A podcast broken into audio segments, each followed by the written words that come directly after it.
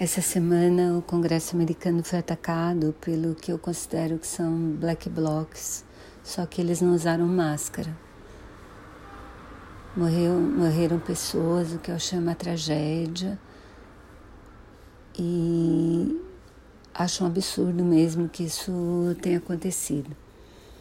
Queria lembrar dos black blocs brasileiros que mataram um cinegrafista com rojões há alguns anos atrás e cuja identificação fica mais difícil porque eles usavam máscara por aqui.